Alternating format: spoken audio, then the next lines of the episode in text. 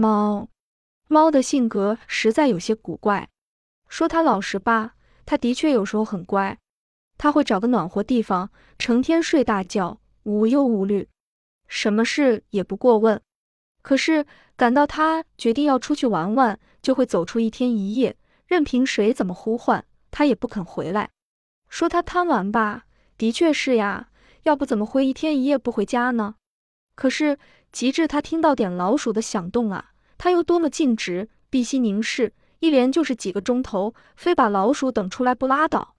他要是高兴，能比谁都温柔可亲，用身子蹭你的腿，把脖伸出来要求给抓痒，或是在你写稿子的时候跳上桌来，在纸上彩印几朵小梅花。他还会丰富多腔的叫唤，长短不同，粗细各异，变化多端，利弊单调。在不叫的时候，他还会咕噜咕噜的给自己解闷，这可都凭他的高兴。他若是不高兴啊，无论谁说多少好话。他一声也不出，连半个小梅花也不肯印在稿纸上。他倔强的很。是，猫的确是倔强。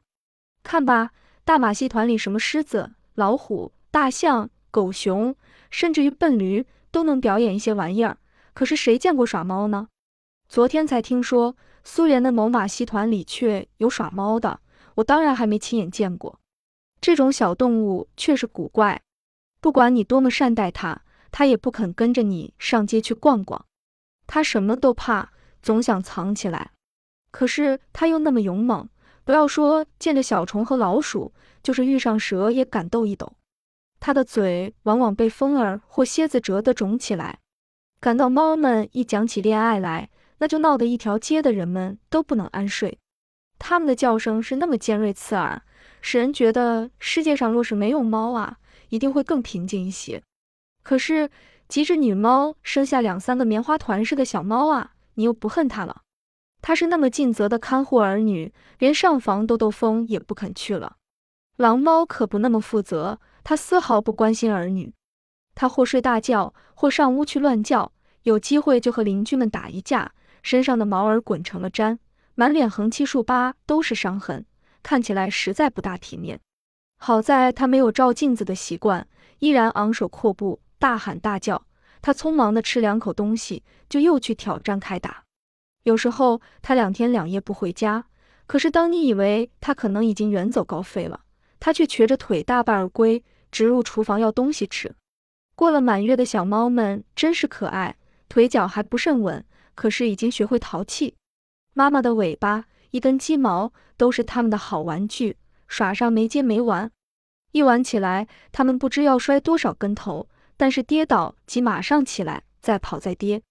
他们的头撞在门上、桌腿上和彼此的头上，撞疼了也不哭。他们的胆子越来越大，逐渐开辟新的游戏场所。他们到院子里来了，院中的花草可遭了殃。他们在花盆里摔跤，抱着花枝打秋千，所过之处枝折花落。你不肯责打他们，他们是那么生气勃勃。天真可爱啊！可是你也爱花，这个矛盾就不易处理。现在还有新的问题呢，老鼠已差不多都被消灭了，猫还有什么用处呢？而且猫既吃不着老鼠，就会想办法去偷捉鸡雏或小鸭什么的开开斋，这难道不是问题吗？在我的朋友里，颇有些为爱猫的，不知他们注意到这些问题没有？记得二十年前在重庆住着的时候，那里的猫很珍贵，需花钱去买。在当时，那里的老鼠是那么猖狂，小猫反倒需放在笼子里养着，以免被老鼠吃掉。据说目前在重庆已很不容易见到老鼠。那么那里的猫呢？是不是已经不放在笼子里，还是根本不养猫了呢？这需打听一下，以备参考。也记得三十年前，在一艘法国轮船上，我吃过一次猫肉。事前我并不知道那是什么肉，因为不识法文，看不懂菜单。猫肉并不难吃，虽不甚香美，可也没什么怪味道。是不是该把猫都送往法国轮船上去呢？我很难做出决定。猫的地位的确降低了，而且发生了些小问题。可是我并不为猫的命运多担什么心思。想想看吧，要不是灭鼠运动得到了很大的成功，消除了巨害，猫的威风怎会减少了呢？两相比较，灭鼠比爱猫更重要的多，不是吗？我想，世界上总会有那么一天，一切都机械化了，不是连驴马也会有点问题吗？可是，谁能因担忧驴马没有事做而放弃了机械化呢？